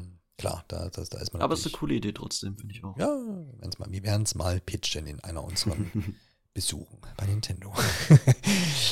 So, dann äh, kommen wir aber noch zum, zum, zu dem Ding, wo ich mich in Splatoon 2 groß drauf gefreut habe, weil ich jetzt zugegebenermaßen nicht so der Mehrspieler-Enthusiast bin. Das hat jetzt in den letzten Jahren ein bisschen zugenommen, aber jetzt auch nicht, wo ich, wo ich sagen würde, ich bin da völlig auf dem Mehrspieler, äh, vor allem online, ähm, Pferd und reite da den ganzen Tag wild drauf rum, sondern ich bin eher so der Einzelspieler und äh, Lokalspieler mit anderen. Aber für mich ist quasi auch dieser Story-Modus vielleicht gedacht, über den du ja hier auch jetzt mit mir reden darfst, aber vor Release noch nicht allzu viel, wie man sich vielleicht manchmal wünschen würde. Ähm, aber du hast zumindest einen Blick reinwerfen dürfen und kannst vielleicht so eine Tendenz geben, wie cool das denn ist, ob man da auch wirklich von Anfang an so ein bisschen mit reingezogen wird äh, und ob das auch seine Berechtigung weiterhin hat. Du hast ja vorhin so auch ein bisschen angeschnitten schon. Ja, also ich versuche äh, das dementsprechend ähm, erstmal ein bisschen vage zu halten. Das ist vielleicht auch für einige dann ganz interessant, wenn sie da selbst ihre Erlebnisse machen können. Ja. Ähm, also der, äh, die Story, so der, ja, der Aufhänger. Das, Set, das Setup der Aufhänger ja. äh, ist im Prinzip ähnlich, wie man es aus den Vorgängern kennt. Es sind eben wieder die äh, Oktarianer, die Gegner. Äh, was sich allerdings diesmal unterscheidet bei den Oktarianern, ist, dass die in Fell gekleidet sind. Und so ganz weiß man am Anfang eben auch nicht, äh, was es damit auf sich hat. Äh, das ist zum einen mal die Sache, die gleichermaßen bekannt, aber auch ein bisschen neu ist. Ähm, was eben äh, das Ganze auslöst, die Handlung, ist eben, dass der Riesen-Elektrowels äh, mal wieder gestohlen wurde. Ähm, und insofern liegt es dann natürlich in unserer Verantwortung, äh, in diesem Fall als Agent Nummer 3 der äh, neuen Aquamarine von Captain Kuttlefisch äh, eben diesen Elektrowels zurückzubringen. Und ähm, ja, dann passiert im, nach einem kurzen Tutorial, ähm, das relativ allgemein ist, ähm, geht es dann auch ja relativ schnell zur Sache. Ähm, ich werde da jetzt nicht groß was zu sagen. Das soll jeder für sich äh, erleben. Unbedingt. Aber man landet dann eben relativ flott in Alterna. Ähm, das ist ein, kann man sich vorstellen, wie eine ja, relativ verschneite Landschaft. Und äh, Alterna ist eben in äh, sechs Sektoren aufgeteilt. Ähm, und genau, das, was einem optisch äh, hier, genauso wie auch schon in dem Tutorial auffällt, ähm, ist, dass alles von so einem ja schon ein bisschen unangenehm aussehenden Flauschplasma bedeckt ist.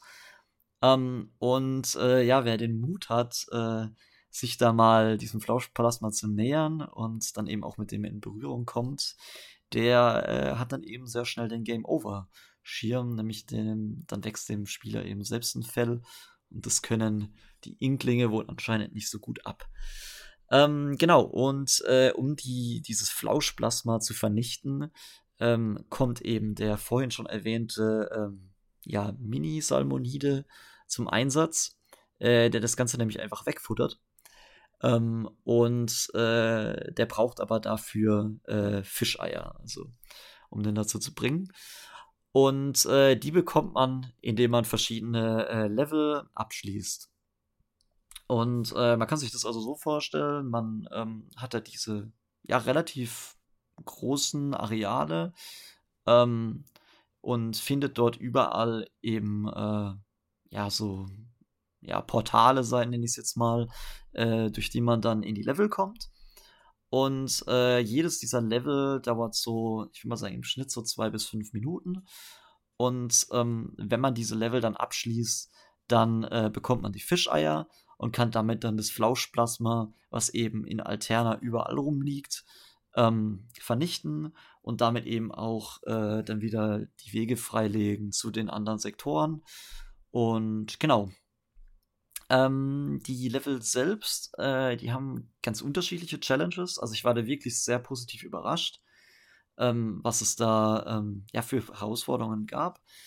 Ähm, einige davon sind hauptsächlich so äh, ja, Parcours-Sequenzen, wo man dann beispielsweise ähm, Plattformen hat, die sich äh, verschieben. Ähm, man hat äh, Röhre, durch die man irgendwie durch muss. Ähm, man hat äh, ein Level, was ich äh, besonders toll fand, war äh, so eine Art Labyrinth, ähm, durch das man sich erstmal durchkämpfen muss, nur um auf der anderen Seite dann festzustellen, dass sich das dann um 90 Grad dreht und man dann praktisch bergauf äh, nochmal schwimmen muss und eben dann nochmal durch das Labyrinth durch muss ähm, aber dann eben ganz neue Herausforderungen hat dadurch. Klingt so ein bisschen, als, als, als würden sich die Entwickler da so ausgetobt haben. ja, ja, ja, ja. Also äh, das war ja durchaus auch schon in den ähm, Vorgängern mhm. der Fall, ähm, was ja auch in der Octo-Expansion, obwohl ich es nicht gespielt habe, ähm, ich mitgekriegt habe, sehr gelobt wurde, ist, dass der ähm, Schwierigkeitsgrad durchaus auch ein bisschen höher ähm, angesetzt war. Ähm, hier bei Splatoon 3 würde ich sagen, dass es durchaus äh, Unterschiede gibt ähm, beim Schwierigkeitsgrad. Also es gibt so ein paar ähm, Stages gerade am Anfang, die ein bisschen einfacher sind. Das sind vor allem dann auch die, wo man die neuen Waffen kennenlernt. Ähm, aber man hat später durchaus auch ähm, so ein paar äh, Stages beispielsweise, wo man in einer sehr, sehr kurzen Zeit ähm, eben Zielscheiben ähm, zerstören muss oder wo man eine Zeit lang überleben muss. Und da kam es durchaus auch vor, dass ich dann äh, das ein oder andere Mal den äh, Game Over Screen gesehen habe. Und ähm, es ist aber tatsächlich halt nicht so, dass man alle ähm, dieser Level abschließen muss, um die Story durchzuspielen. Äh, also ich kann da auch schon mal die beruhigen, die hier vielleicht eher ein entspanntes Spielerlebnis haben wollen. Ähm, sondern äh, ja, man kann sich im Prinzip aussuchen, welche der Level man äh, bewältigt, um eben die erforderliche Anzahl an Fischeiern ähm, zu bekommen, um eben das F äh, Flauschplasma zu vernichten, äh, was man dann ähm, tun muss, um eben weiterzukommen. Hat man da also ein bisschen Entscheidungsfreiheit und kann sich vielleicht auch so ein bisschen die, den, den Schwierigkeitsgrad selber so ein bisschen gestalten, wenn man so möchte. Ne? Genau, genau. Und ich finde die, find diesen Ansatz eigentlich auch ganz schön. Mhm. Ähm, und du hast aber eben auch in der, innerhalb der Level selbst ähm, ganz oft die Auswahl zwischen irgendwie drei unterschiedlichen Ausrüstungssets. Ähm, es gibt dann auch immer eine Empfehlung, ähm, aber du kannst das halt auch mit den anderen zwei Optionen dann machen. Und äh, ja, du äh, kannst also dann praktisch dann auch sehen, ja, okay, ich habe es jetzt halt schon mit äh, diesen Ausrüstungssets geschafft. Wenn du so ein ähm, Perfektionist bist, dann kannst du praktisch das auch mit allem durchschaffen und irgendwie das gesamte Flauschplasma ähm, auf Alterna irgendwie beseitigen. Äh, ich finde es eigentlich ganz schön, dass es einem halt selbst überlassen ist, ähm, wie viel man, wie viel Zeit man da reinstecken möchte und wie viel ähm, ja, wie man sich da eben austoben möchte. Ja, ja, das auf jeden Fall. Das ist doch ganz gut. Das verhindert ja auf jeden Fall, dass man da jetzt irgendwie als jemand, wie, wie du sagtest, der so ein bisschen seichter durchgehen will, dass er dann irgendwie gefrustet irgendwo aufhört, weil er sagt, nee, da komme ich jetzt nicht weiter. Ähm, und auf der anderen Seite motiviert es natürlich auch diejenigen, die da sich so ein bisschen mehr drin verbeißen wollen. Und dann, äh, wenn das gut ausbalanciert ist und dafür jeden was bietet, dann ist das doch nur schön zu hören, auf jeden Fall. Genau. Ja, was, was vielleicht auch noch erwähnenswert ist, ähm, man hat äh, außerdem die Möglichkeit, äh, bestimmte Upgrades zu machen. Ähm, das wirkt sich dann beispielsweise darauf aus, dass man ähm, schneller seine Waffe feuern kann. Ähm, es kann auch sein, dass der äh, Salmonide, der auch verwendet werden kann, um Gegner einzufärben oder ähm, abzulenken, dass der weniger Tinte verbraucht. Ähm, also da hat man auch noch ein bisschen die Möglichkeit, sich auszutoben, ähm, was natürlich dann auch je nachdem, wie viele von diesen Upgrades man wählt, ähm, beziehungsweise wie, wie, viel Währung, also wie, wie viel Fischeier man dafür ausgibt. Ähm, äh, es sind keine Fischeier, sondern das ist eine andere Währung. Aber jedenfalls, je, je nachdem, wie viel man da ausgibt, kann man sich das eben auch leichter oder schwerer gestalten. Und zusätzlich noch, äh, man kann eben, ich habe es vorhin schon mal kurz angeschnitten, ähm, beispielsweise auch Spind-Items freischalten. Ähm, man kann auch so ein paar äh, Gegenstände freischalten, die einem ja noch ein bisschen was zur Story verraten. Ähm, da möchte ich jetzt nicht zu, äh, nichts groß zu sagen. Ähm, genau, also man hat da durchaus die Möglichkeit, auch außerhalb der Level auf Alterna ähm, bestimmte Sachen noch zu entdecken. Ja. Das klingt doch gut, wenn da auch ein bisschen Tiefe quasi ist und so ein bisschen, du hast es schon ein bisschen mysteriös umschrieben. Das heißt, da wird es natürlich auch was zu entdecken geben und äh, dann haben, wird der Story-Modus natürlich auch ein bisschen Erzählung haben. Ähm, und das könnt ihr euch aber dann alles anschauen, sobald das Spiel verfügbar ist und es in euren Händen beziehungsweise dann auf eurer Nintendo Switch läuft. Jo, ähm, Freddy, dann schreiten wir doch mal äh, zur Tat quasi und versuchen mal, oder du wirst mal versuchen, äh, in Worte zu fassen, ja, wieso dein Fazit da ausfällt. Es ist, ähm, ich habe es ja eingangs vorhin schon mal erwähnt, dass man immer bei so einem Mehrspielerspiel, wo ja wirklich auch der Fokus drauf liegt. Natürlich haben wir gerade im Story-Modus ge äh, geredet, dass man immer so sagen konnte, ja, das kann man ja theoretisch alles auch per Update nachliefern. Gucken wir doch mal rüber zu Mario Kart 8 Deluxe, das ja nun jetzt auch noch ein zwei Jahre lang Updates erhalten wird, auch wenn es lange nicht danach aussah. Aber das Spiel wird ziemlich lange am Leben erhalten. Ähm, wie berechtigt findest du denn jetzt einen dritten Teil? Macht das Sinn? Siehst du jetzt vielleicht den dritten Teil auch als denjenigen, der, wo man sagt, okay, das ist jetzt wirklich eine, eine Basis, auf dem man vielleicht auch jetzt die nächsten Jahre auf, wir haben ja gehört, zwei Jahre Support, ähm, was vielleicht sogar noch länger äh, ja, äh, supported werden könnte. Ähm, das ist so die eine Frage. Und ansonsten darfst du natürlich auch gerne sonst so deine Eindrücke hier nochmal zusammenfassen, äh, für wen sich das Spiel eignet und dergleichen. Feuerfrei. Ja, äh, sehr viele Fragen. Ich versuche das alles unterzubringen, um mal vielleicht das Wichtigste äh, vorab zu klären. Ähm, ich finde auf jeden Fall, dass es einige Neuerungen gibt. Äh, einige Neuerungen vor allem auch, die sich ähm, Fans der Vorgänger schon länger gewünscht haben. Und ähm, zusätzlich mit den ja auch Gameplay-Änderungen, äh, die man hat, mit den beispielsweise zwei neuen Moves, den neuen Waffen, neuen Maps, allem drum und dran, äh, finde ich durchaus, dass es sich, ähm, dass sich hier ein dritter Teil ähm, rentiert. Ähm, und äh, ja, bei ein paar anderen Titeln in der Vergangenheit war ja auch immer so ein bisschen die Frage, äh, hat das Spiel am Anfang genug Content, ähm, um eben auch zu unterhalten? Und ähm, da habe ich nach meinem Eindruck jetzt äh, beim äh, Anspielen äh, überhaupt keine Zweifel dran. Also ähm, ich hatte da sowohl beim Story-Modus, ähm, den, äh, wo ich mich wirklich am Anfang versucht habe, sogar alles äh, abzugrasen. Da habe ich mich gut ausgetobt und äh, ja auch gut herausgefordert gefühlt. Ähm, und zum anderen auch äh, die ganzen Neuerungen im äh, Multiplayer-Modus, äh, insbesondere die, ähm, ja, die Änderung beim Salmon Run, dass man das eben jetzt durchgängig spielen kann. Ähm, das macht alles super viel Spaß und ähm, ich glaube, deswegen ist es sowohl für Leute, die eben Splatoon 1 und 2 fantastisch fanden, als auch für eben Leute, die generell irgendwie Third-Person-Shooter mögen und halt denken, ja, ich möchte vielleicht mal was mit ein bisschen einer anderen Spielmechanik versuchen, äh, was jetzt nicht unbedingt äh, darauf hinausläuft, äh, dass ich hier irgendwelche hochexplosive, realistische Waffen abfeuere, sondern eher so, ähm, ja, in dem Fall Fortbewegungsmechaniken nutze.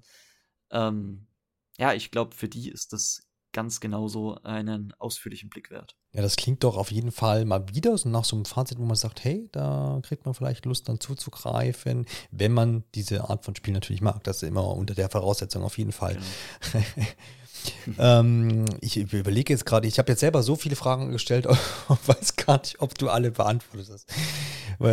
Wunderschön. Auf jeden Fall hast du klargestellt, dass, dass das wirklich als vollwertiger dritter Teil auch zu verstehen ist. Und gerade als du jetzt sagtest, ähm, dass so dieser Content-Aspekt auch äh, wirklich erfüllt ist, gut, dass du das nochmal hervorgehoben hast, weil das natürlich immer so eine Sache ist. Gerade jetzt äh, kürzlich ähm, Mario Strikers, ne, wo es ja ziemlich viel Kritik mhm. gab für ähm, den Content, der eben nicht ausreichend für jedermann äh, vorhanden war.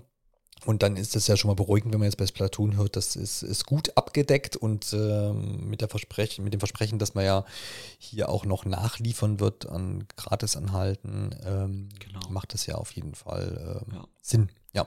Ja, also wie gesagt, so die einzigen, ich sag mal, bisschen größeren Kritikpunkte für mich sind eigentlich, ähm, dass man nicht so wirklich äh, ja, lokale Mehrspieloptionen hat. Das ist was, was ich ein bisschen schade finde. Ähm, und zum anderen halt, dass das muss ich aber erstmal noch beweisen, ähm, dass es eben immer noch Peer-to-Peer -Peer ist. Mhm. Ähm, ich hatte persönlich aber auch beim Zweier nie so große Probleme, muss ich sagen. Vielleicht hatte ich einfach Glück. Ja. Ähm, hoffe aber tatsächlich, dass äh, vielleicht auch durch das neue Serversystem oder dann eben vielleicht irgendwann durch dedizierte Server, ähm, ja, das eben dann auch ein äh, ja, ganz äh, flottes Spielerlebnis ist auch online. Ja, ja, genau. Zum DLC kann man zumindest sagen, dass er angekündigt ist, aber es ist da über die Inhalte noch nicht wirklich ähm, mhm. bekannt. Man sagt, es ist umfangreiche äh, Zusatzinhalte sein sollen. Hast du da irgendwie eine Idee? Kannst du dir irgendwas vorstellen? Denkst du, wie das wird wieder so eine Story-Expansion geben? Ähm, oder vielleicht noch andere Ideen? Ähm, also ich könnte es mir durchaus vorstellen, mhm.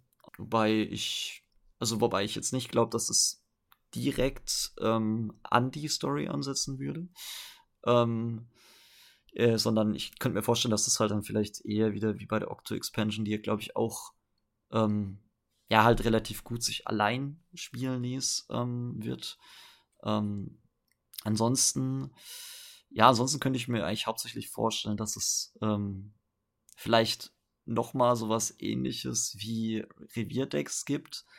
Ähm, also sowas Separates, weil man muss ja auch immer bedenken, gerade bei diesen Multiplayer-Spielen, äh, wenn dann irgendwie neue Modi äh, reinkommen, ähm, worauf nicht alle zugreifen können, ja, das äh, dann spaltet ja. man auch immer die, die Spielerbasis natürlich. Ja. Das ist auch immer, also sowohl für uns als Spieler als auch ähm, für Nintendo nicht immer die beste Sache, weil ja, dann hast du letztendlich dann die Hälfte, die die Sachen spielt und die Hälfte, die die anderen Sachen spielt. Ja.